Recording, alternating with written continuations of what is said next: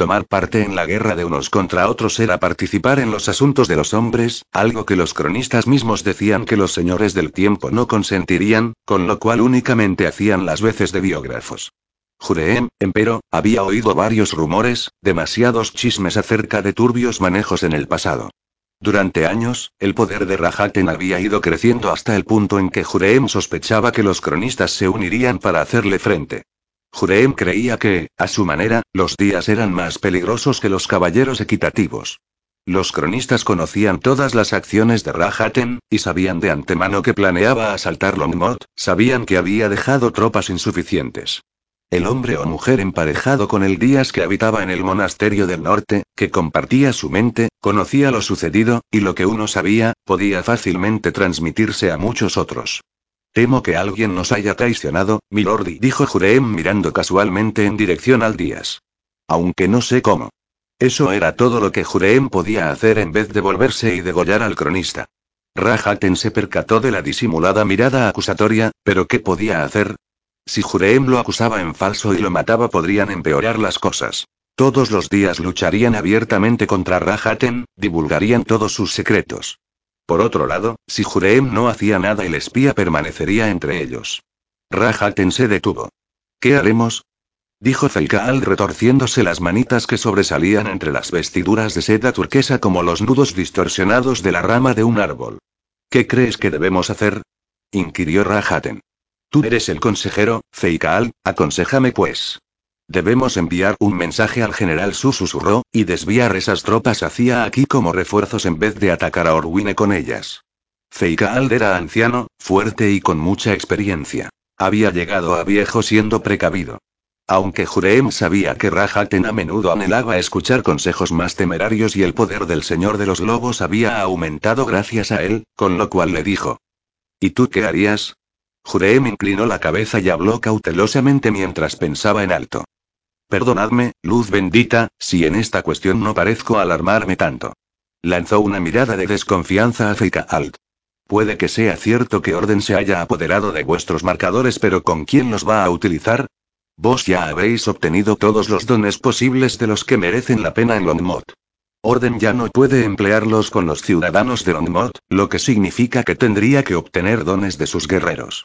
Una perspectiva algo desafortunada ya que por cada don que obtuviera, minaría la fuerza de su ejército. Entonces, ¿qué propones? Id a Longmont y recuperad los marcadores. Era, desde luego, la única respuesta posible. Rajaten no podía permitirse el lujo de esperar a que llegaran los refuerzos, porque con ello Orden ganaría tiempo para escabullirse con el botín o reforzar su propio ejército. Rajaten sonrió ante esta solución. Se trataba de algo arriesgado, Jureem lo sabía. Igual Orden quería hacerlos salir del castillo de Silvarresta donde les había tendido una emboscada. Todo en la vida supone un riesgo y Rajaten no podía quedarse de brazos cruzados. Con seis dones de metabolismo, el señor de los lobos podía frustrar cualquier intento de asesinato que le saliera al paso una y otra vez. Esos dones suponían también un grave peligro, la certeza de una muerte prematura. El metabolismo era un arma de doble filo.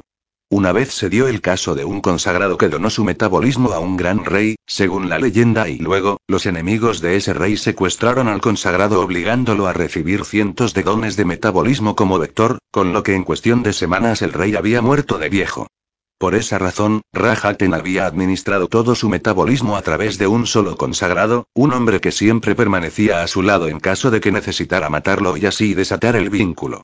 Muy pocos reyes se atrevían a tomar más de uno o dos dones de metabolismo. Los seis de Rajaten le permitían correr seis veces más rápido que cualquier otro hombre aunque también envejecía a ese ritmo.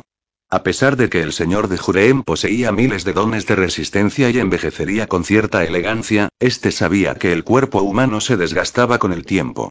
Rajaten tenía 32 años, pero, debido a esa agilidad, había envejecido mucho más. Físicamente, equivalía a unos 85 años. Desde el punto de vista biológico, Rajaten no viviría mucho más de 110 años ni podría sobrevivir sin esos dones. Unos años atrás, Rajaten había cometido la torpeza de liquidar a unos cuantos de sus consagrados a fin de decelerar ese proceso de envejecimiento y, en una semana, uno de los asesinos del norte por poco logró cargarse al señor de los lobos. Desde entonces, Rahaten se había visto obligado a sobrellevar la solitaria carga de ese formidable metabolismo. En tres años debía unificar el mundo, convertirse en la esencia de todos los hombres en ese tiempo o moriría. Necesitaba un año para consolidar los territorios del norte, dos para conquistar el sur. Si moría, con él moriría la esperanza de supervivencia de la humanidad. Los Reaver eran muy poderosos. Pues vamos a Longmot, decidió Rahaten. ¿Qué hay de las tropas de orden en el bosque de Dun? ¿Qué tropas? preguntó Jureem, seguro gracias a varios indicios de que no suponían una gran amenaza. ¿Habéis visto algún ejército? Oímos las trompas sonando, pero no hemos oído el relinchar de mil caballos. No. La niebla ha sido un ardid para ocultar la flaqueza de su ejército. Jureem entornó los ojos al mirar a su señor. Era tan obeso y calvo que parecía un patán, pero Rahaten sabía desde hacía tiempo que era tan peligroso como una cobra. Jureem se encontró diciendo. Tenéis 20 legiones cerca de Longmot. Un ejército que ni siquiera Orden podrá contener, no con vos al frente. Debemos ir y recuperar Longmot. Rahaten asintió solemnemente. Esos 40.000 marcadores eran la labor de tres años de miles de mineros y artesanos. Una bolsa de metal de sangre completamente explotado. Eran irreemplazables. Preparad a los hombres para la marcha, ordenó Rahaten. Vaciaremos las arcas de Silvarresta, nos abasteceremos de provisiones al paso por las aldeas. Partimos en una hora. Milord, ¿qué hacemos sin monturas? inquirió Feika Alt. Necesitamos caballos. Nuestros soldados poseen suficientes dones y la mayoría no los necesitan, contestó Rahaten. Los caballos comunes necesitan comida y descanso, más que los hombres. Mis guerreros correrán a pie hasta Longmot. Utilizaremos los que podamos, vaciaremos las caballerizas de Silvarresta. 160 kilómetros de camino. Jureem sabía que Rahaten podía recorrer esa distancia en pocas horas, pero la mayoría de sus arqueros tardarían al menos un día a Longmot, ya que no podrían soportar más que un don de metabolismo. Tendrían que dejar a los Nomen allí, solo conseguirían retrasar la marcha. Los gigantes y los canes de guerra podían aguantar tal paliza. Pero y balbuceó Feikaal, ¿y los consagrados? En el torreón hay unos dos mil y no tenemos caballos para transportarlos o suficientes centinelas para protegerlos. Había desviado la atención al tema de la logística también. La respuesta de Rahaten fue escalofriante. No hace falta dejar a nadie a cargo del torreón de los consagrados. ¿Qué? Se sorprendió Feika Alt. Eso es pedirle a Orden que ataque, los matará a todos. Efectivamente, pero sus muertes servirán a una causa mayor. ¿Qué causa mayor? ¿A qué otra pueden servir? inquirió Feikaal retorciéndose las manos, perplejo. Sin embargo, Jureem adivinó al instante la crueldad y el esplendor del plan. Su muerte favorecerá el separatismo de Dujo Jureem. Durante años, las naciones del norte se han unido frente a nosotros, pero si Orden asesina a los consagrados de Silvarresta, como debe hacer, destruirá a su más antiguo y querido amigo. ¿Qué ganará con ello? Puede que mine nuestras fuerzas durante unos días, pero se perjudicará a sí mismo para siempre. Aunque escape con los marcadores, los señores del norte temerán a Orden, incluso algunos aquí en el norte lo vilipendiarán e igual querrán vengarse de él. Todo esto desfavorece los intereses de la dinastía de los Orden y, destruir a los Orden, es esencial para tomar el control de los reinos del norte. Sois sumamente astuto, murmuró Feikaald mirando primero a Rahaten y luego a Jureem con admiración. A Jureem le apenaba tener que malgastar la vida de tantos, mucha gente vivía la vida sin aprovecharla y tenía sentido que de ellos se extrajeran dones que fueran útiles. Pero desperdiciar así las vidas de los consagrados era una verdadera lástima.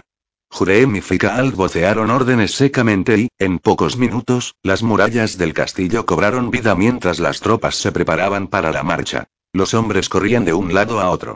Rahaten desapareció por las angostas calles empedradas, quería pensar a solas, pasó por la puerta de las caballerizas del rey. Una magnífica construcción de dos pisos, el primero contenía paja y grano y la planta baja, los establos. Conforme pasaba, Rahaten echó un vistazo por varias puertas abiertas. Los caballos consagrados vivían en las casillas, muchos colgaban de cabestrillos, donde los jefes de cuadras cepillaban y mimaban a esas desgraciadas bestias. Algunas golondrinas de granero revoloteaban entrando y saliendo por las puertas abiertas, piando alarmadas. En las cuadras comenzaba a bullir mucho ajetreo. Algunas de las mejores bestias de Rajaten estaban allí desde la noche anterior, con las monturas de Silvarresta, para que los jefes de cuadra de aquel se encargaran de ellas. Tenía suficientes caballos de guerra para organizar una formación de caballería decorosa. Rahaten se introdujo en la última cuadra. El olor a boñiga y a sudor de caballo inundaba el ambiente, tal hedor molestaba a Rahaten debido a su superdesarrollado sentido del olfato. El jefe de cuadras lavaba los caballos con agua de lavanda y perejil dos veces al día con la intención de camuflar tales repugnantes olores. En la parte delantera, uno de los mozos de pelo oscuro estaba plantado delante de una casilla. Había embridado a uno de los caballos de fuerza, uno de los mejores a juzgar por el número de runas que poseía, y lo almohazaba preparándolo para colocarle la silla. Otros caballos de la misma guisa andaban por allí. El muchacho era demasiado pálido para ser uno de los mozos de Rahaten, debía de ser uno de los legados de Silvarresta. El joven se volvió con el ruido de la entrada de Rahaten y miró nervioso por encima del hombro. Fuera. Ordenó Rahaten. Conduce los caballos hasta el portón y quédate con ellos. Entre los de aquí, reserva los mejores para mis consejeros Feikaald y Jureem únicamente. ¿Comprendido? Rahaten señaló a Jureem, quien estaba ante la puerta de los establos y quien asintió secamente con la cabeza. El joven repitió el gesto, le puso al caballo una pequeña silla de caza y salió disparado pasando junto a Rahaten y sus consejeros, embobado y aterrorizado. Rahaten solía producir ese efecto entre la gente, lo cual le hacía sonreír. Por detrás el muchacho le resultaba familiar, aunque sintió cierto embotamiento, perdió la claridad de las ideas al intentar recordar. Pero después le vino en mente, había visto al muchacho en la calle esa misma mañana. O quizá no, no se había tratado del joven sino de una estatua que se le parecía. Al salir de allí, el mozo abrochó la ventrera de la silla y ató las bizazas allí donde ya no alcanzaba el oído. Rahaten quedó a solas en la penumbra de las cuadras con su días. De repente, se giró y agarró al cronista por el pescuezo. Este lo había seguido a dos pasos más de distancia de lo habitual, quizá en señal de culpabilidad o de temor. ¿Qué sabes de ese ataque contra Longmont? Le preguntó, levantándolo del suelo. ¿Quién me ha traicionado? Ay, yo no. Y respondió el otro. El día sujetó la muñeca de Rahaten con ambas manos, aferrándose a la vida, mientras intentaba que el otro no lo estrangulara. La cara marcada por el miedo y la frente sudorosa. No te creo, Siseo Rahaten. Tú eres el único que puede haberme traicionado, tú y los tuyos. No. Gritó el cronista sofocado. Nosotros, uff, no tomamos parte en los asuntos de Estado, eso son y cosas vuestras. Rahaten le clavó los ojos en el rostro, el otro parecía estar aterrorizado. Este lo sostenía con músculos tan fuertes como el acero del norte y contempló la idea de quebrarle el cuello. Igual decía la verdad, aunque era un hombre peligroso. Rahaten deseaba reventarlo, deshacerse de aquella plaga, pero si lo hacía todos los cronistas del mundo se alzarían en su contra y divulgarían todos sus secretos a los adversarios. Cuántos ejércitos poseía, emplazamiento de los consagrados ocultos, etc. Al dejarlo en el suelo le dijo con un grudido. Estaré pendiente de ti. Al igual que yo de vos contestó el Díaz frotándose el cuello dolorido. Rahaten dio la vuelta y salió del establo. El capitán de la guardia le había informado que uno de sus rastreadores había sido muerto por Gaborn Van Orden cerca de allí. El príncipe habría dejado un rastro y, como aquel poseía miles de dones humanos de olfato y sus rastreadores dones caninos, temían el veneno para perros que portaba el príncipe. Milord, ¿qué hacéis? preguntó Jurem. Voy en busca del príncipe Orden, decidió el otro impulsivamente. Los hombres tardarían un rato en prepararse para la marcha y con sus propios dones de agilidad podría aprovechar el tiempo mientras los otros estaban ocupados. Puede que aún esté dentro de la ciudad. Algunas tareas no se pueden encargar a los infradotados. Capítulo 20. Un príncipe desenmascarado. Pero órdenes son órdenes. Su excelencia me ha encomendado que diera al rey y a su hija caballos de los buenos, incluso si tenía que atarlos a la silla. El carromato es demasiado lento para una marcha tan larga bosque a través decía Gaborn, fingiendo acento de Fleets. Los mejores jinetes eran los de Fleets, y quería hacer las veces de mozo de cuadra de confianza. Montado sobre la grupa de su semental, Gaborn observaba al capitán en el torreón de los consagrados. Los guardias habían elevado el rastrillo y estaban entretenidos metiendo a los consagrados entre los súbditos de Silvarresta en una carreta. Se trataba de los que hacían de vectores para Rahaten, incluido el rey Silvarresta. A mí no me dijo nada de eso. Respondió el capitán con burdo acento taifán y mirando nervioso a su alrededor. Sus hombres, habiendo abandonado el puesto, saqueaban las cocinas en busca de provisiones. Algunos metieron mano a las arcas de Silvarresta y otros rompían escaparates en la calle del mercado. Cada minuto que perdía hablando con Gaborn significaba que no estaba llenándose los bolsillos. Ah, ¿y yo qué sé? dijo Gaborn. Gaborn hizo ademán de marcharse picando espuelas y tirando de los cuatro caballos que llevaba de las riendas. Era un momento crucial y el corcel de Gaborn se asustó doblando las orejas y poniendo los ojos en blanco. Algunos soldados corrían hacia el interior del torreón para echar mano a las arcas y el caballo se estremecía cada vez que pasaba uno de los soldados, incluso intentó cocear a uno de ellos, con lo cual uno de los otros sementales se corcoveó ante la sacudida. Gaborn tuvo que tranquilizarlos y susurró palabras en los oídos de su montura a fin de evitar que se desbocara todo el grupo. En unos pocos minutos y de forma inesperada, las calles de la ciudad se habían llenado de gente. La turba de Rajaten corría a la armería para abastecerse de provisiones, armas, caballos y los mercaderes iban de un lado a otro intentando proteger sus pertenencias ante el saqueo. ¡Alto!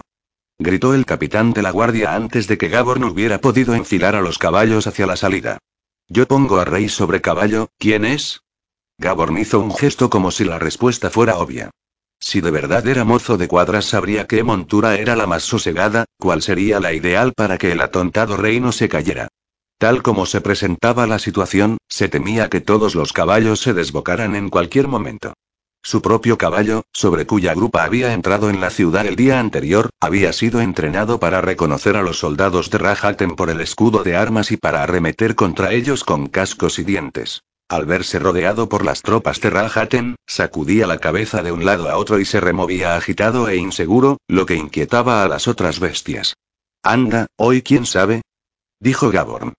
El aire huele a tormenta y están todos un poquillo volubles. Examinó a los caballos, en realidad, dos de ellos parecían algo más tranquilos ante tanto alboroto. Monta al rey sobre polvorilla y esperemos que no se caiga.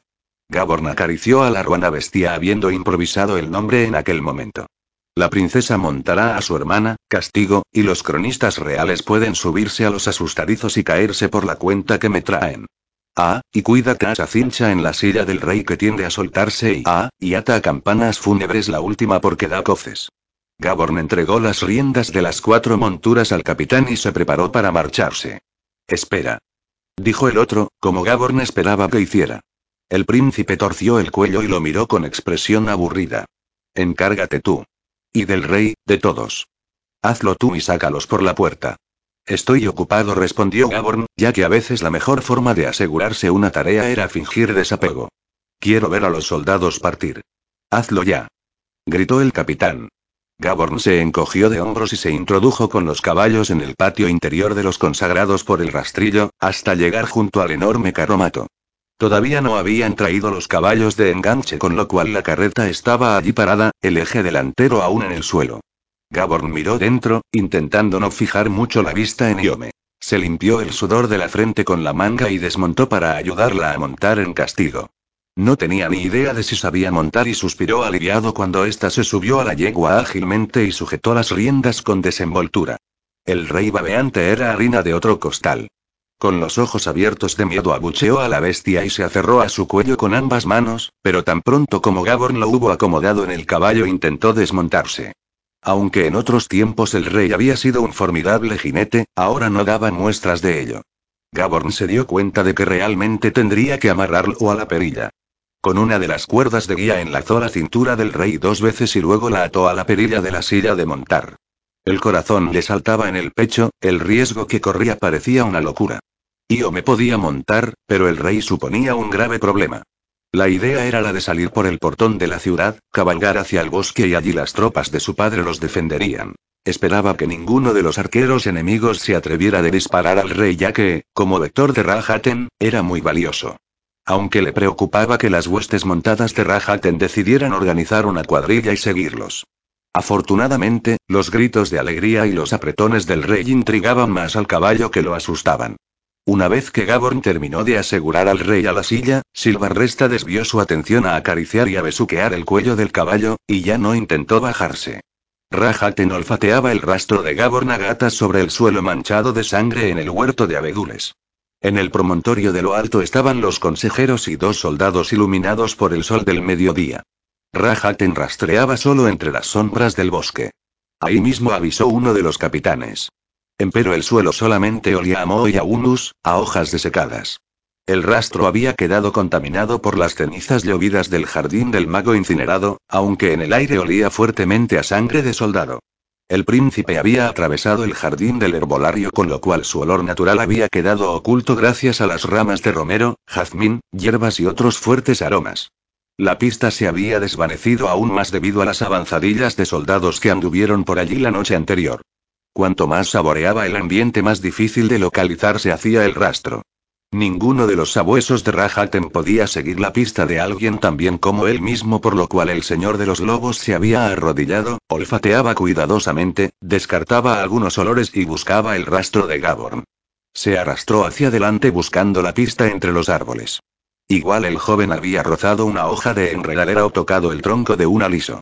De ser así, habría dejado el rastro plasmado en aquel lugar. Rahaten no encontró nada cerca de la sangre aunque descubrió algo interesante. El almizcle de una mujer, de una criada de las cocinas. Resultaba extraño que ninguno de los rastreadores hubieran referido tal dato. A lo mejor no era nada, o quizá la mujer acompañaba al príncipe. De repente, Rahaten se incorporó sorprendido y escuchó el viento que soplaba suavemente entre los árboles. Media docena de pinzones posados en un árbol cercano levantaron el vuelo sobresaltados. Este reconoció la pista de la muchacha, un aroma que ya había percibido esa misma mañana en la calle del mercado, justo en la puerta del torreón del rey. Rahaten poseía la inteligencia de más de mil hombres y podía recordar cada latido de su corazón y cada palabra que había oído. En ese momento podía formarse la imagen de la joven, por lo menos la nuca. Una muchacha bien proporcionada y joven, vestida con una toga encapuchada, de pelo oscuro, de pie junto a la estatua de granito. De nuevo sintió esa curiosa sensación, un peculiar embotamiento mental. Pero, no, enseguida intuyó que no, lo otro no podía haber sido una estatua porque se había movido. Aún así, al pasarlo de largo le había parecido de piedra. Intentó recordar el rostro de la figura. Imaginársela, aquello que, él como carne y hueso, había dejado atrás. Pero no podía verla, no podía visualizar aquella estatua de un muchacho sin rostro y poco atractivo envuelto en una toga sucia. Ambos habían estado en la calle donde había muerto la piromántica. Por fin, Rahaten percibía el rastro, lo recordaba, tomó nota mentalmente. Sí, habían pasado por la arboleda. También lo había sentido en las caballerizas, aquel joven mozo de cuadras, hacía unos minutos. El señor de los lobos tenía la capacidad de reproducir todo lo que durante años había pasado ante sus ojos y, ahora, intentaba sacar a relucir la cara del joven, imaginárselo en el establo. En vez de ello, imaginó un árbol, un enorme árbol en medio del bosque en el atardecer y tan colosal que las ramas se mecían entre las estrellas. Había tal quietud bajo aquel árbol que, contemplándolo, Rahaten levantó los brazos y notó cómo el calorcillo de la luz estelar le penetraba las manos. Ansiaba convertirse en ese árbol que se mecía en el viento, pero quieto, inamovible. Deseaba ser nada más que tronco y raíces, y hundirse en la tierra como zarcillos cosquilleados por el paso de innumerables lombrices. Respiraba hondo y los pájaros planeaban entre sus ramas, picoteando larvas y termitas escondidas entre los pliegues de la corteza. Con la respiración contenida, Rahaten permaneció allí entre los árboles, mirando hacia sus pequeños hermanos en lo bajo y saboreando el viento que serpenteaba tranquilamente en lo alto y a través de él. Sin preocupación alguna, toda esperanza y aspiración perdían intensidad. Era un árbol sosegado y quieto. Ah, quedarse así para siempre. Del tronco brotaron llamas. Rahaten abrió los ojos para ver a uno de los tejedores de llamas observándolo enojado, lo había pinchado con un dedo caliente. Milord, ¿qué estáis haciendo? Lleváis así cinco minutos. Rahaten suspiró, como sorprendido, y echó un vistazo a los árboles de su entorno, inesperadamente inquieto. Esto, y Gaborn todavía está dentro de la ciudad, respondió. No obstante, era incapaz de describir el rostro del muchacho, no podía verlo. Se concentró de nuevo y visualizó la sucesión rápida de una piedra, una montaña solitaria, un desfiladero. ¿Por qué no puedo ver su cara? se preguntó. Alzó la mirada a las copas de los árboles y cayó en la cuenta. Aquella fina hilera de árboles a lo largo del río, era una extremidad del bosque de Duna aunque muy poderosa. Prende fuego a esta arboleda, ordenó al tejedor de llamas. Rahaten echó a correr hacia las puertas de la ciudad con la esperanza de que no fuera demasiado tarde. A Gaborn le corría el sudor por la cara mientras instaba a los caballos a cruzar el patio exterior. Miles de soldados entorpecían el paso por las puertas.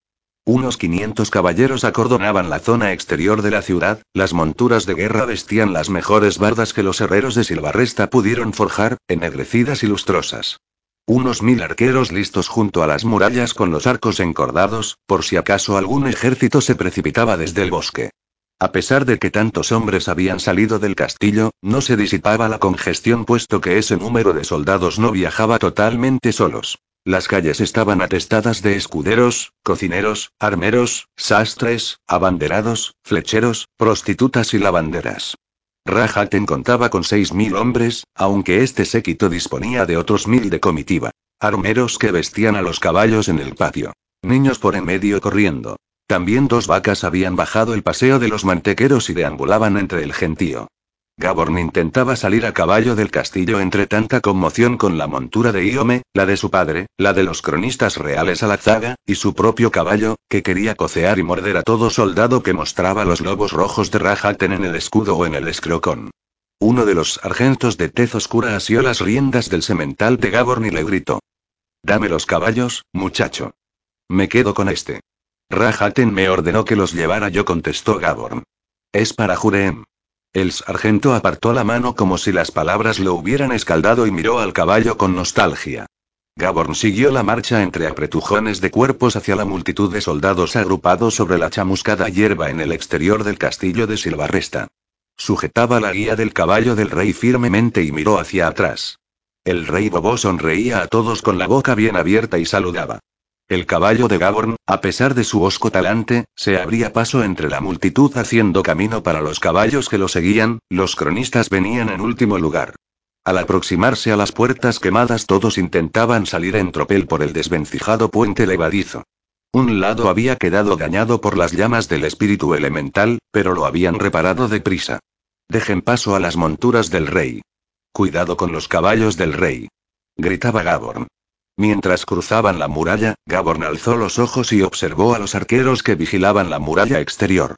La mayoría de los soldados de a pie habían abandonado sus puestos. Entonces atravesaron el arco principal. Gaborn no se fiaba del todo del puente levadizo, no estaba seguro de si aguantaría el peso de su comitiva y los caballos. Sobre la grieta habían colocado algunos tablones de madera de pinta endeble, con lo cual Iome y él desmontaron. El rey siguió montado y, cuidadosamente, cruzaron al otro lado uno a uno y se introdujeron entre los soldados que acordonaban el exterior. Los soldados de Rajaten vigilaban las colinas nerviosos y deseosos de ponerse en marcha. Los soldados se apiñaban en grupos, como suelen hacer los hombres cuando tienen miedo. El estrépito de las trompas de caza del rey Orden hacía menos de una hora los había desalentado. Me cruzó el puente, tras lo cual Gaborn la ayudó a montar de nuevo, después condujo las monturas por el camino de tierra, sujetando las riendas de su caballo como si fuera un mozo de cuadra que iba a hacer entrega de las bestias. A su espalda se produjo un gran alboroto, una potente voz gritó. Tú, príncipe orden. Gaborn se subió a la bestia de un brinco y clavó espuelas ordenando al caballo que se pusiera en marcha. El semental obedeció tan bruscamente que Gaborn casi se cae de la silla. Esperaba que las bestias de las caballerizas de Silvarresta estuvieran entrenadas para la carrera y, tras dar la orden, empezaron a galopar como el viento. Aquellos caballos habían sido criados para terreno forestal, con piernas robustas y gran pechera. Uno de los soldados reaccionó sagazmente y se interpuso en su camino blandiendo el hacha de armas. ¡Ataque! gritó Gaborn. Su montura se levantó sobre la grupa y asestó un golpe con uno de los cascos delanteros que partió el cráneo del soldado con el borde de la herradura. Desde lo alto de la muralla del castillo, Rajaten aullaba, la voz haciendo eco en las colinas. Detenedlos. Antes de que se internen en el bosque. Gaborn alcanzó los campos mientras Io me cabalgaba a su lado y gritaba asustada, aferrándose a las riendas de la montura de su padre. Tras ellos, ambos cronistas quedaron rezagados por no espolear a los caballos. Uno de los soldados enganchó al Díaz del Rey por el dobladillo de la toga y consiguió desmontarlo con ayuda de otros tres mientras el caballo corcoveaba. La de Iome, una enjuta mujer de labios rectos, dejaba que su montura girara en la retaguardia entre el bullicio. Docenas de caballeros picaron espuelas, se trataba de caballos de armas preparados para el combate. Gaborn no les tenía miedo, con el peso las sólidas bardas y las armaduras de los jinetes se quedarían atrás aunque seguían siendo caballos de fuerza y resistencia sobrenaturales. Gaborn miró por encima del hombro y gritó a Iome para que ésta galopara más a prisa. Solamente llevaba una espada corta, lo cual no era gran cosa frente a aquellos guerreros. Los arqueros emplazados en las murallas poseían colosales arcos de acero cuyos disparos podían alcanzar los 500 metros, muchos de los cuales cargaron flechas. A tal distancia ninguno podía ser certero, pero un disparo afortunado era igual de letal que uno diestro. La montura de Gabon galopaba con tanta soltura que parecía una criatura del viento que había cobrado vida, con los cascos retumbando al compás de cuatro. El semental puso las orejas tiesas y levantó la cola satisfecho, agradecido de verse fuera del establo y zumbando como un rayo. El bosque parecía abalanzarse sobre Gaborn. Una flecha le rozó el cuello rasguñando la oreja del caballo. A su espalda, uno de las monturas relinchaba de dolor y, al volverse, comprobó que una flecha debía alcanzado a la montura de Arias de Iome en el cuello, derrumbándola. La cronista puso cara de sorpresa y salió disparada hacia adelante dando de cabeza en el suelo chamuscado con una flecha clavada en la espalda. Media docena de arqueros habían disparado, las flechas llovían en dirección a Gaborn en forma de arco. Gaborn ordenó. Derecha. Y los tres caballos que quedaban viraron hacia la derecha al unísono y se apartaron de la trayectoria de las flechas. Alto el fuego, arqueros. Rugía Rajaten. Aquellos imbéciles iban a cargarse a sus consagrados. Cinco docenas de caballeros los perseguían por los campos ennegrecidos y moteados por los Nomen y los gigantes Froud muertos hacia las colinas más cercanas, donde algunos árboles carbonizados les plantaban cara con retorcidas extremidades. Si aquellos no alcanzaban al príncipe antes de llegar al bosque, Rajaten se temía que Gaborn encontraría refugio entre las tropas del rey Orden. Temores que se confirmaron al sonido de un solo olifante, un estruendo agudo y aislado, procedente de la cresta de la primera colina. Toque de carga. ¿Quién sabe cuántos caballeros había al acecho? Rajaten y dos de los tejedores de llamas corrieron al punto más elevado de la muralla. Estos hombres sin pelo saltaban tras él sembrando las llamas con el calor que desprendían sus cuerpos. Rajaten se limitó a señalar, no veía la cara del muchacho aunque éste se volviera. Por alguna razón, no podía centrarse en su rostro, pero conocía la espalda, la forma del joven. Rahim, ¿ves al joven que queda rezagado preparándose para el combate? Quémalo. Una veta de satisfacción brilló en la mirada del tejedor de llamas. Rahim expiró nervioso. Le salía humo de la nariz. Sí, gran luz. Rahim dibujó una runa de poder ardiente en el aire con un dedo, después alzó la mano en alto y, durante unos segundos, se estiró hacia el sol que resplandecía en su cenit. De repente, el cielo se encapotó mientras el tejedor hilaba rayos de sol, hilos de seda derretida, y los hacía descender retorcidos como estelas de energía con la mano hasta llenarse la palma de llamas. Durante unos instantes, las retuvo en la mano mientras enfocaba el blanco y luego los lanzó con todas sus fuerzas. Gaborn se desplomó hacia adelante al ser golpeado en la espalda por una onda de viento y energía, notó una sensación ardiente y se preguntó si lo habría alcanzado alguna flecha, pero era el escrocón que ardía. Mientras tanto, uno de los soldados de Rajaten se adelantó junto a Iome e intentó sujetar las riendas de la montura de esta. Gaborn se arrancó el sucio y mugriento tejido que lo envolvía y lo arrojó al aire justo cuando se prendía del todo. Se le antojó que el barro de la capa había impedido que se quemara en tan corto y valioso espacio de tiempo. La prenda cayó sobre la cara de la montura del asaltante de Iome prendiendo el yelmo de este, casi como un truco de magia. El caballo relinchó aterrado, se tambaleó y desbocó al jinete. Gaborn tomó nota de la distancia que lo separaba del tejedor de llamas, cientos de metros, fuera del alcance de los conjuros más peligrosos, quien habiendo errado el primer tiro demostraría todo su poder enfurecido. En lo alto de la colina por el sinuoso camino volvió a sonar el olifante de armas ordenando la carga de los soldados del rey Orden. Gaborn tenía miedo de que si lo hacían, Rajaten descubriría el número de soldados que tenía su padre. Por segunda vez el cielo se oscureció y aquella oscuridad duró algo más que la primera. Gaborn se volvió y divisó al tejedor de llamas con las manos alzadas, sostenía una bola de llamas, tan reluciente y ardiente como el sol, que se iba formando entre los dedos de aquel. Gaborn agachó la cabeza y apretó la cara contra la de su montura, pudo oler el sudor del caballo, el dulce aroma de la crin. El camino se retorcía primero en dirección este, pero luego se desviaba hacia el sur. Era un sendero ancho y polvoriento en aquella época del año, pisoteado por los animales de miles de mercaderes. En la distancia, penetraba entre los chamuscados árboles hacia el prometedor y seguro refugio del bosque. De allí provenía el sonido del olifante, aunque si se desviaba en aquel punto y seguía recto, entraría antes en el bosque. Y una vez allí dentro, estarían más seguros y fuera del campo de visión del tejedor. Derecha. Ordenó, instando a los caballos a abandonar el camino. Por delante, la montura de Io me obedeció y la de su padre también. Ante el brusco desvío, el rey Silvarresta aulló asustado y se aferró al cuello de su corcel. Gaborn dejó que su caballo saltara por encima del talud como una liebre, sorteando unos troncos carbonizados. A su izquierda pasó volando la bola de fuego cuyo tamaño, a pesar de haber perdido fuerza en la distancia recorrida, era el de una pequeña carreta. Aquella ráfaga de calor y luminosidad chocó contra la turba ennegrecida y explotó dejando un manto de cenizas y llamas en el aire. Gaborn galopaba entre troncos chamuscados, sorteaba árboles, aprovechándolos como escudo. Incluso muertos, brindaban cierto abrigo. Las tropas de Rajaten los perseguían maldiciendo en lenguas sureñas, los rostros encolerizados. El hecho de que ya no contaba con la protección de la ropa, nada más que le cubriera la piel, le recordó a Gaborn las hierbas de Vinesman en la limosnera que llevaba al cuello, la ruda. Echó mano a la bolsa, se la arrancó del cuello y la agitó en el aire. Las hojas comenzaron a desprender un polvillo que formó una nube flotante. Los efectos fueron devastadores. Los soldados atrapados en la nube empezaron a toser, los caballos a relinchar doloridos y a desplomarse temblorosos. Los hombres gritaban y por el suelo resonaba un estruendo metálico. Gaborn miró hacia atrás y vio a una docena de caballeros tosiendo sobre la ladera ennegrecida. Otros esquivaban a sus compañeros sin explicarse tal caída. La mayoría consideraron que lo mejor era retirarse ante aquel insistente sonar de trompas y regresaron a brida suelta hacia el castillo de Silvarresta. Gaborn subió un pequeño montículo desde el que se divisaba la carretera de tierra que, desde el castillo, serpenteaba por el angosto valle. Entre los árboles carbonizados próximos a la cresta había un guerrero solitario montado en una yegua gris sin arnés alguno. En la mano izquierda portaba el escudo, un objeto redondo no mucho más grande que una fuente de servir. Era Borenson que esperaba. Los blancos dientes centelleaban en contraste con la barba pelirroja, el enorme guardaespaldas sonreía dando la bienvenida a su príncipe.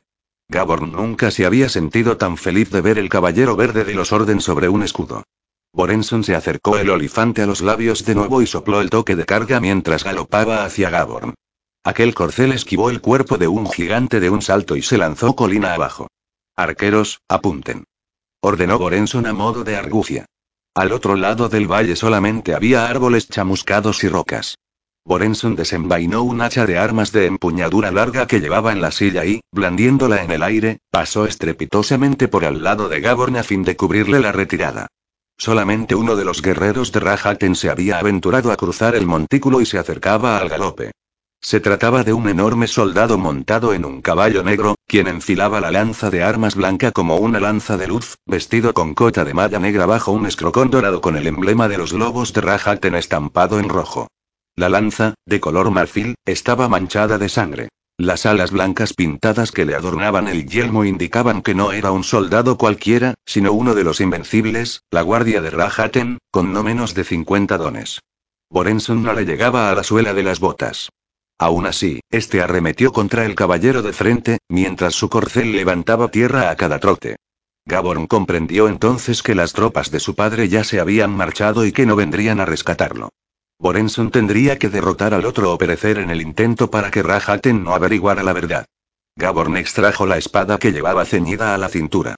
El invencible cargaba pendiente arriba con la lanza preparada, tan firme como una roca. Borenson levantó el hacha en alto, lo mejor sería asestar el golpe en el momento justo y parar la lanza antes de que la punta le atravesara la armadura. Pero estos eran guerreros de fuerza, y Gaborn no sabía qué habilidad y destreza poseían los invencibles, no estaba preparado en ese tipo de tácticas. En el momento en que parecía que Borenson iba a recibir el golpe dio la orden de despeje a su caballo y este saltó y coceó. El invencible hendió la lanza en el cuello de la montura y fue entonces cuando Gaborn distinguió que se trataba de una lanza abrochada, una lanza enganchada por medio de un pasador de metal a los guanteletes del guerrero. Los pasadores suponían una salvaguarda al batirse con un adversario con armadura puesto que garantizaban que el otro no soltara la lanza una vez que ésta chocaba contra el metal. Desgraciadamente, para soltar la lanza había que desmontar las pesadas chavetas de acero que la sujetaban a los guanteletes. Conforme la lanza se hundía en la carne del caballo, el peso de este le hizo una llave al brazo del caballero y lo partió destrozándole los huesos, a pesar de que la lanza misma se quebró bajo tanta presión. El invencible chilló encolerizado, con aquel brazo ya inútil aún enganchado a la lanza rota. Hizo ademán de sacar la maza con la mano izquierda y, mientras tanto, Borenson se abalanzó desde su montura y le asestó al otro tal estocada con su formidable hacha que le atravesó la cota y el chaleco, penetrando el hueco clavicular. Borenson se desplomó sobre el arma y el escudo chocó contra el enorme soldado. Ambos rodaron por la grupa del caballo y cayeron en las cenizas del suelo. Aquellos golpes tan violentos hubieran acabado con la vida de un hombre normal, pero el sangriento invencible de Rajaten profirió un grito de guerra y empujó a Borenson colina abajo unos cuantos metros. El invencible se incorporó de un brinco y sacó la maza. Gaborn no sabía si este haría honor a su fama, pero parecía ciertamente indestructible. Algunos de estos soldados poseían más de 20 dones de resistencia y podían recuperarse de cualquier estocada. Se precipitó desdibujado hacia Borenson que estaba tendido boca arriba. Al instante, este le propinó una patada en el tobillo con una de las botas de hierro. Los huesos del invencible volvieron a fracturarse, restallando como un eje que se quiebra. Este hizo girar la maza y Borenson intentó parar el golpe con el borde del escudo y el impacto chafó el escudo y el filo inferior se le clavó en el estómago. Borenson gimió, herido. Gaborn estaba muy cerca de ambos y se acercaba a Matacaballo.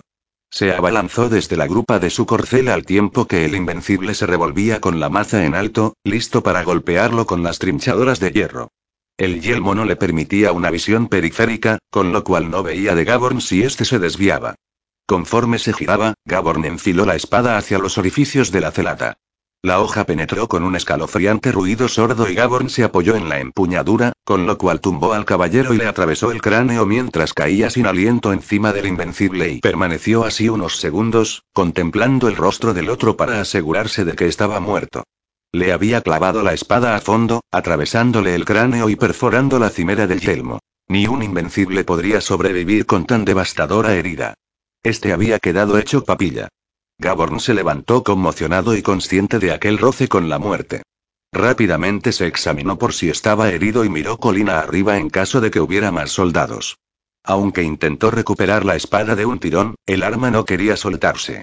Después se puso a cuatro patas y observó a Borenson que jadeaba. Este se volvió boca abajo y comenzó a vomitar sobre la tierra chamuscada. Bien hecho, amigo, dijo Gaborn sonriendo. Le parecía que era la primera vez que lo hacía en semanas aunque solamente habían pasado dos días desde que se separó de Borenson. Borenson escupió para aclararse la garganta y sonrió también. Creo que tendríais que largaros de aquí antes de que Rajaten aparezca por el camino. Y yo también me alegro de verte, respondió él. Lo digo en serio, masculló Borenson. No dejará que escapéis tan fácilmente. ¿Es que no os dais cuenta de que vino hasta aquí para destruir a los Orden? Capítulo 21. Despedida. En el torreón de los consagrados, Chemoy se gemía al esforzarse por levantar a su padre del camastro de paja y la banda seca, y trasladarlo al césped del patio interior a fin de que montara en el carromato que lo llevaría al sur. Mover a un hombre tan grande era ardua tarea. Y no era el peso lo que dificultaba el trabajo, sino la forma en que se aferraba a ella, agarrándose con fiereza a los hombros de su hija, clavando los fuertes dedos en la piel de esta y sin poder relajar las piernas para andar. Chemoy se pensaba que lo había abandonado años atrás al permitirle marcharse al sur a enfrentarse a Rajaten. Entonces se imaginó que no regresaría, que lo matarían, aunque esperaba que tal temor fuera tan solo una ansiedad de niña.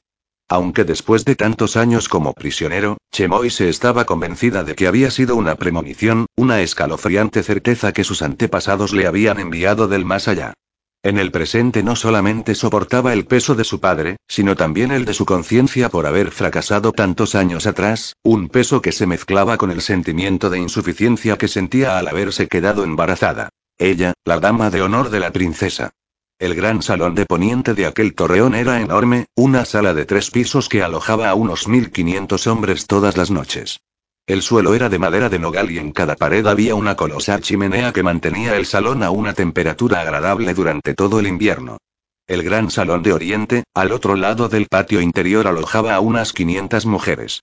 ¿A dónde? Y preguntó el padre de Chemoise mientras lo arrastraba entre los grupos de camastros donde yacían los consagrados. A en el sur, creo, respondió la otra. Rajaten ha ordenado que os trajera aquí. Al-Suri asintió su padre, con un susurro inquieto. Se les hizo algo difícil pasar entre el camastro de uno que había ensuciado la cama. Si hubiera tenido tiempo, se habría ocupado del pobre desgraciado, pero no quería arriesgarse a verse separada de su padre ya que el carromato partiría en cualquier momento. ¿Tú y vienes? preguntó su padre. Claro, contestó Chemoise. En realidad, no podía prometer tal cosa, todo dependía de la compasión de los hombres de Rajaten, que daría a su merced y esperaba que la dejaran cuidar de su padre. Se dijo que la dejarían, los consagrados necesitaban cuidadores. No. Refunfuñó su padre. Quiso detenerse y dejó una pierna muerta haciendo que su hija se tambaleara. Chemoy se aguantó el peso e intentó arrastrarlo por la fuerza. Dejar morir. Y murmuró violentamente. Dame y dame veneno. Enfermar y morir. Aquella súplica la preocupaba, el suicidio era la única manera de asestarle un golpe a Rajaten. No obstante, Chemoise no soportaba la idea de matar a ninguno de aquellos hombres a pesar de que sabía que la vida para ellos sería terrible, encadenados a quién sabe qué mugriento suelo.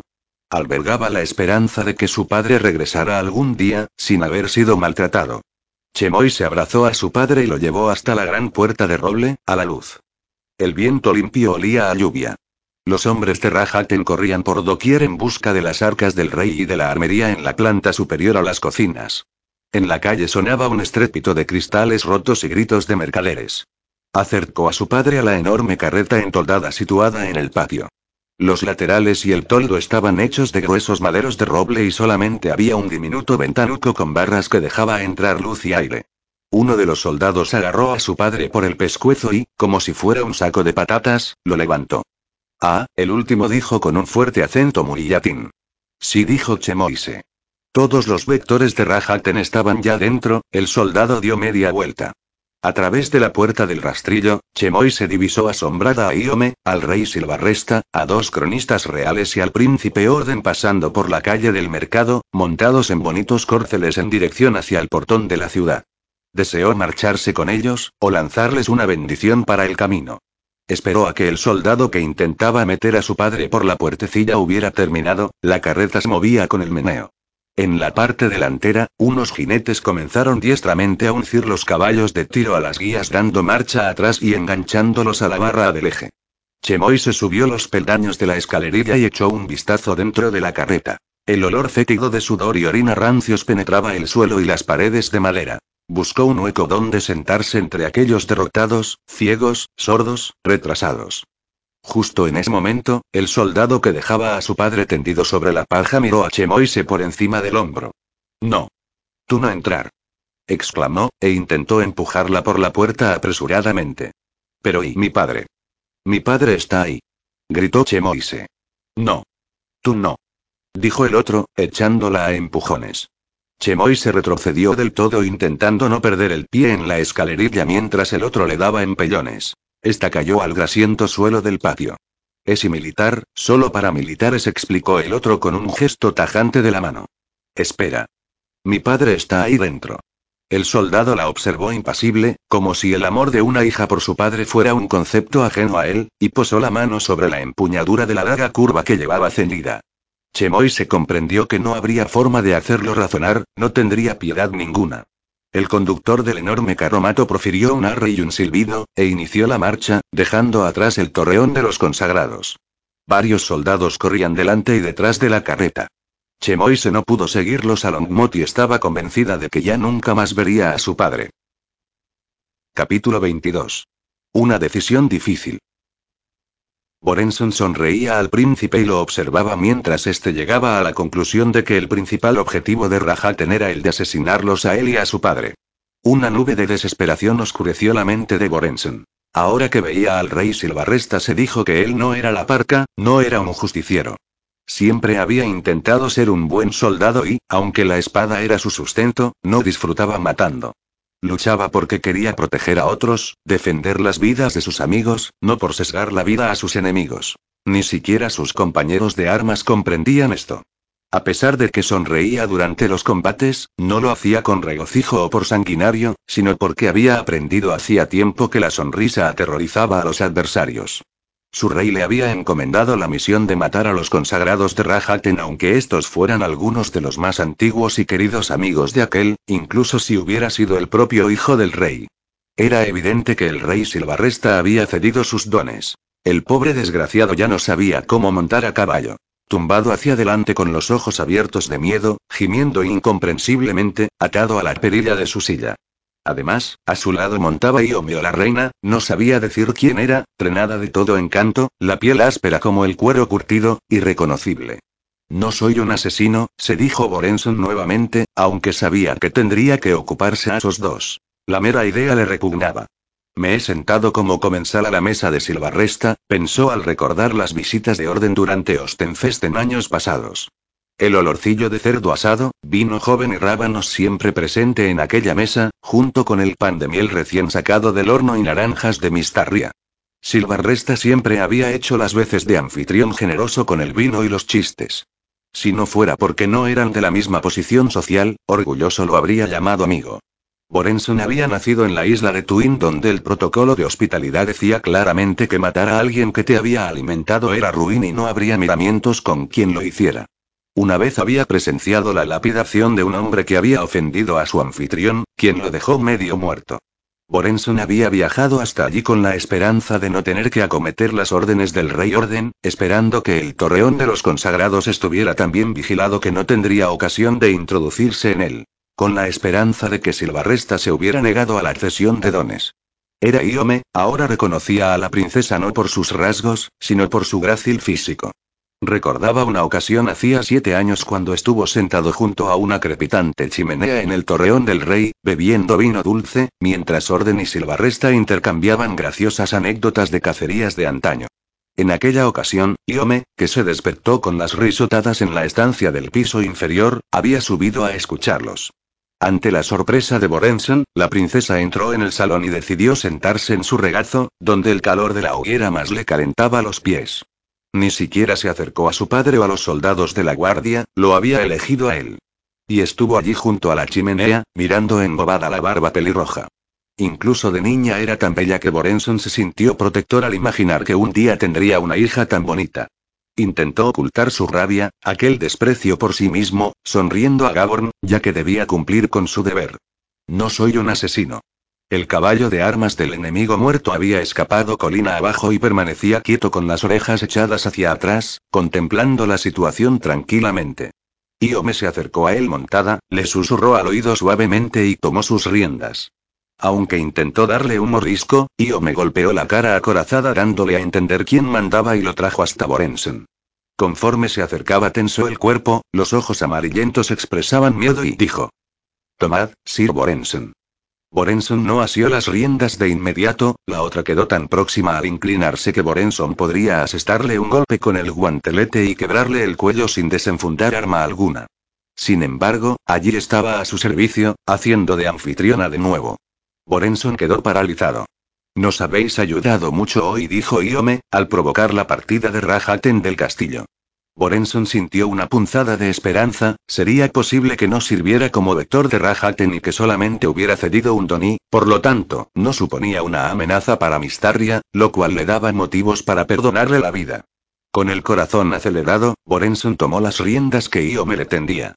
El semental no se resistió ni se asustó ante la armadura ajena. Simplemente sacudió la cola trenzada espantando algunas moscas de la grupa.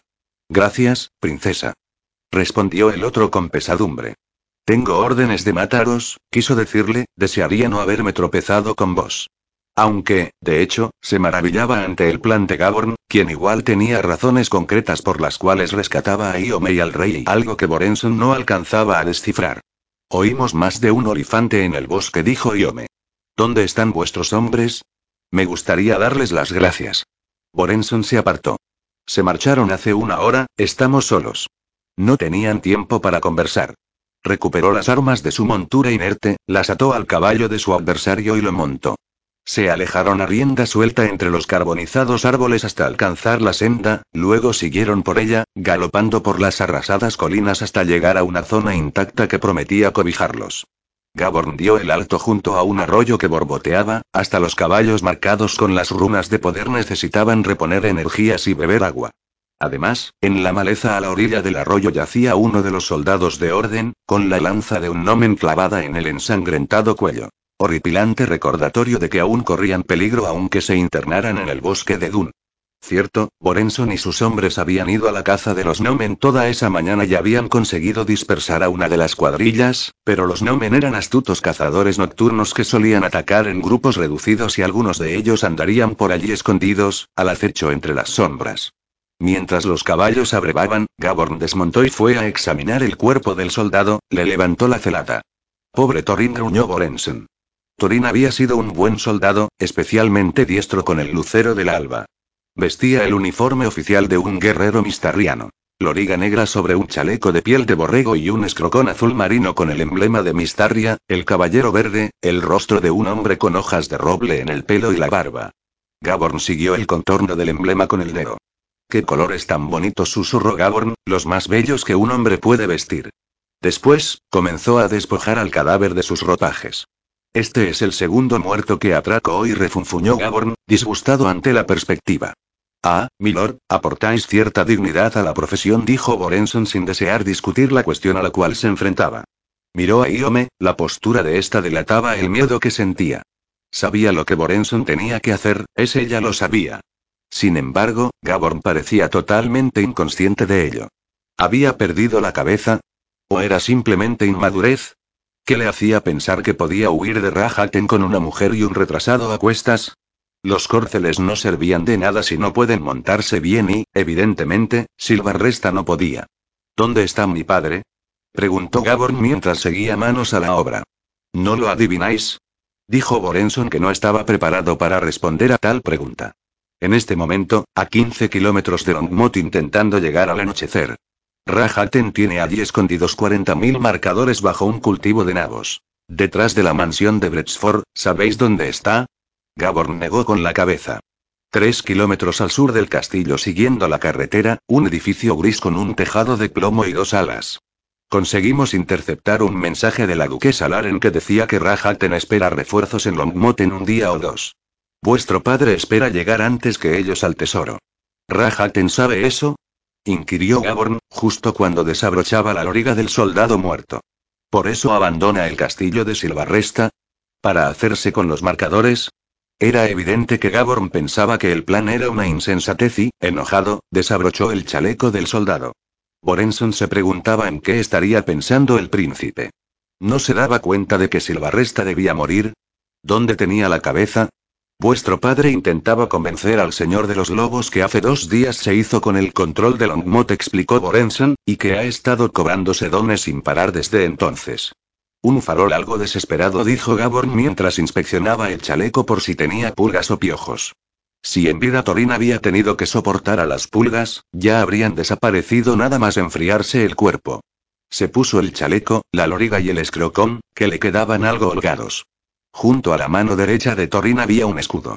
Una diana de madera recubierta de latón y pintada de azul marino cuyo borde inferior estaba afilado. Si uno asestaba un golpe con ese filo, podía cortar la garganta de un hombre como si llevara un cuchillo. Normalmente, únicamente un hombre con un don de metabolismo podía manejar un escudo tan pequeño que, con el empuje adecuado, servía como arma. Gaborn se apoderó del escudo. ¿Y qué hay de Rahaten? preguntó Borensen.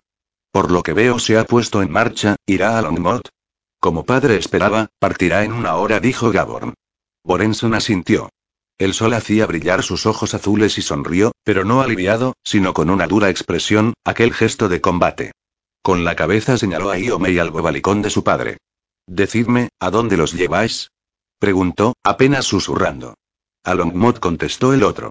Para ello saqué los mejores caballos de las cuadras del rey, podemos alcanzar el castillo antes del anochecer. A lo mejor, si estos que están a vuestro cargo pudieran montar como Dios manda, quiso decir. Borenson se mojó los labios y susurró. Es un largo y arduo recorrido. Quizá lo mejor sería que dejarais a Silvarresta aquí, milord. Lo dijo como sugerencia amable intentando ocultar la aspereza en el tono de voz. Después de todas las molestias que me he tomado para alejarlos de Rahaten, no os hagáis el inocente conmigo. exclamó Borenson en voz alta, encolerizado. Se le había encendido la cara, todo su cuerpo ardía. Silvarresta ha sido amigo durante mucho tiempo, pero ahora sirve al Señor de los Lobos. ¿Cuántos dones de inteligencia canaliza para Rahaten? ¿Cuántos de belleza la princesa? Eso no importa, afirmó Gaborn. No mataré a mis amigos. Borenson se detuvo un instante mientras intentaba contener la ira que iba acumulándose en su fuero interno. ¿Puede siquiera un príncipe permitirse tal generosidad de espíritu? Deseaba decirle a toda voz, aunque no se atrevía a insultar a Gaborn. En vez de eso, razonó. Ya no son amigos, están consagrados a Rahaten. Puede que sean conductores de dones, pero han elegido vivir y, al hacerlo, servir a los suyos, dijo Gaborn. Permitiendo que Rahaten destruya Mistaria, no seáis tan ingenuo. Milord, están de parte de vuestros enemigos. Los vuestros, de vuestro padre, de Mistaria y los míos. Cierto que es involuntario, pero eso no cambia nada, sirven como si fueran guerreros. Ah, cómo envidiaba Borenson a veces a los consagrados, que vivían como ganado engordándose con la riqueza de su señor, mimados. Sin duda Gaborn podía comprobar cómo Borenson servía a su padre completamente, entregándose en cuerpo y alma, día y noche sudando, sangrando y sufriendo. Este había aceptado un don de metabolismo, con lo cual cada 12 meses envejecía dos años. Y aunque apenas había cumplido los 20, algo mayor que Gaborn, se estaba quedando calvo y tenía mechas canosas en la barba. La vida transcurría velozmente para Borenson como si fuera en un bote a la deriva y la orilla se fuera alejando, sin poder aferrarse a nada, incapaz de detenerse unos instantes. Mientras tanto, la gente admiraba a los consagrados por su sacrificio. Hasta el padre de Borenson había donado su metabolismo a uno de los soldados del rey antes de que éste naciera y, así, había permanecido en un trance, encantado durante los últimos 20 años. A Borenson eso le parecía un fraude, permanecer joven, sin sufrimientos, mientras que el soldado envejecía y se marchitaba. ¿Qué era lo que había sacrificado su padre? No, eran los hombres como Borenson los que más sufrían en favor de sus monarcas, no los malditos consagrados que no se atrevían a vivir la vida. Debes matarlos, lo exhortó Borensen. Soy incapaz, respondió Gaborn. Entonces, por los elementos que me obligáis a hacerlo. Hizo ademán de extraer el hacha de la funda mientras dirigía la mirada al rey Silvarresta. Io me percibió el rozar del arma con el cuero, se sobresaltó y miró fijamente a Borensen. Alto. Dijo Gaborn en voz baja. Es una orden. Están bajo mi protección, he jurado defenderlos. Una ráfaga de viento arrastraba cenizas por el suelo. Y yo tengo órdenes de matar a los consagrados de Rahaten. Yo te doy la contraorden, dijo Gaborn decididamente. No podéis. Dijo Borenson, tenso. Son órdenes de vuestro padre y no podéis anularlas. Vuestro padre ha dado una orden, una que ningún otro le envidiaría, y debo cumplirla. Yo sirvo al rey orden aunque vos no lo hagáis. Borenson no quería discutir. Apreciaba a Gabor como a un hermano, pero no veía la forma de ser fiel a la dinastía de los Orden si el príncipe y el rey no estaban de acuerdo en este tema.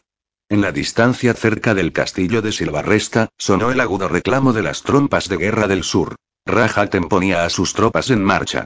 Borenson se sobresaltó. La idea había sido que sus tropas entretuvieran al ejército del otro y sus hombres iban camino del vado de los jabalís donde no servirían de mucho. Borenson volvió a enfundar el hacha, extrajo su olifante y sopló dos toques largos y uno corto, toque de armas. Las tropas de Rahaten no se darían mucha prisa si tenían que cuidarse de una emboscada a cada momento. Aquel anhelaba tener allí a sus hombres para poder luchar. Borenson se sintió a la intemperie allí a orillas del bosque de Dun. Gaborn tomó el yelmo del fallecido Torin y se lo colocó en la cabeza.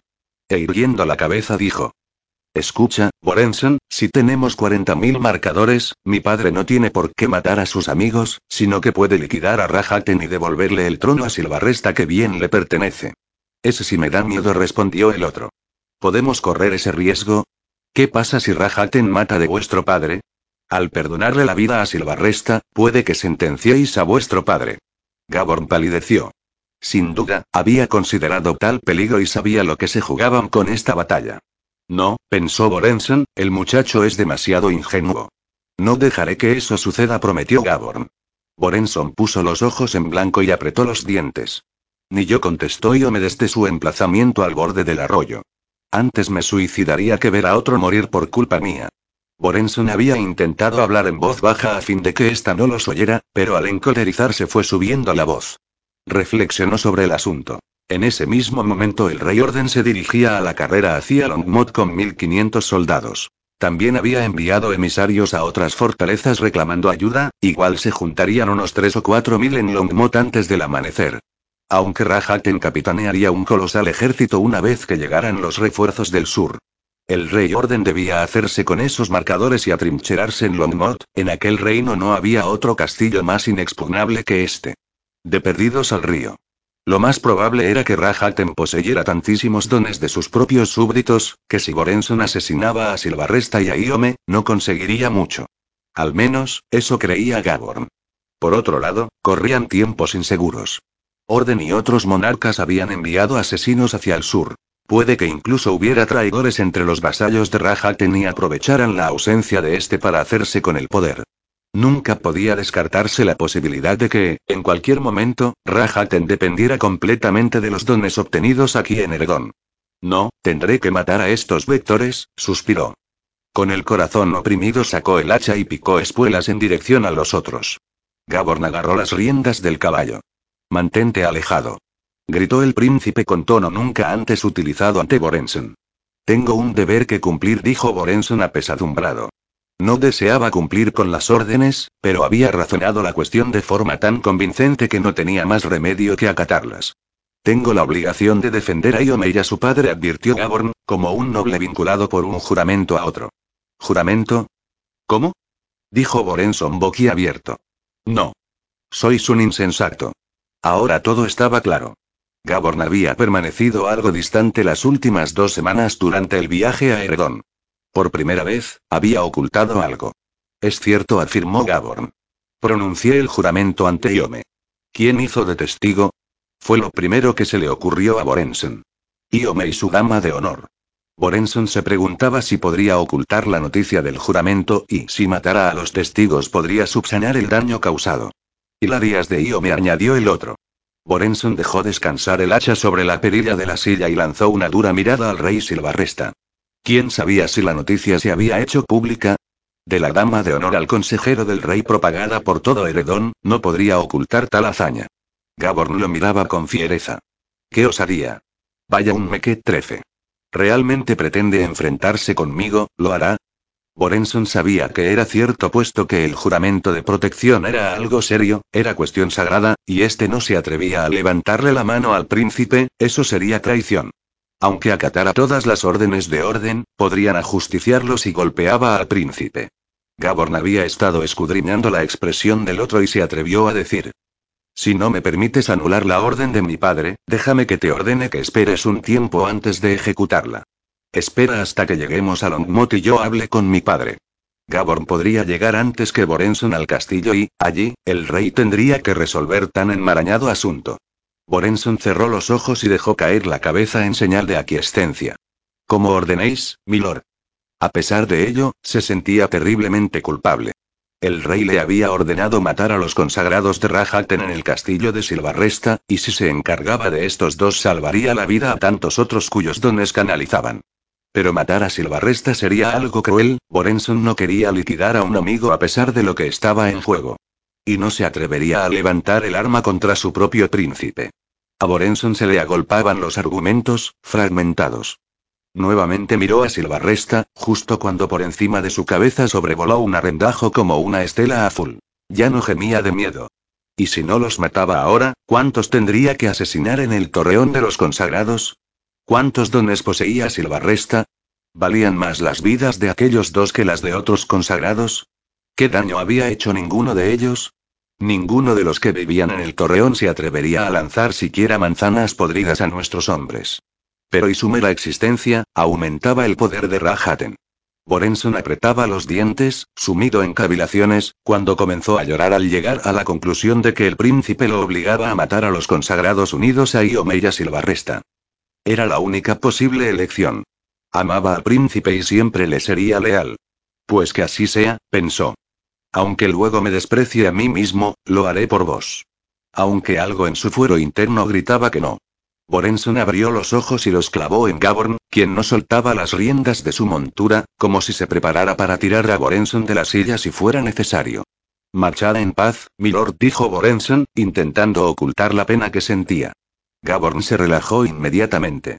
Necesito un arma, dijo este. ¿Puedo llevarme una de las tuyas? Aparte de la lanza negra que atravesaba la garganta de Thorin, no había nada más a mano.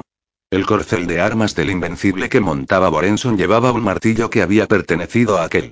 No era un arma elegante y Borenson sabía que Gaborn prefería la espada porque le gustaba dar estocadas rápidas y ágiles. Aunque el martillo era útil en un enfrentamiento cuerpo a cuerpo con un adversario acorazado, siempre penetraría la armadura fácilmente o el yelmo. Durante tal tipo de combate, la espada podía partirse lo mismo que penetrar la armadura. Borenson extrajo el martillo de armas y se lo lanzó a Gaborn. La decisión tomada lo inquietaba. Incluso en aquel instante, apenas podía contener el deseo de agredir a Silvarresta.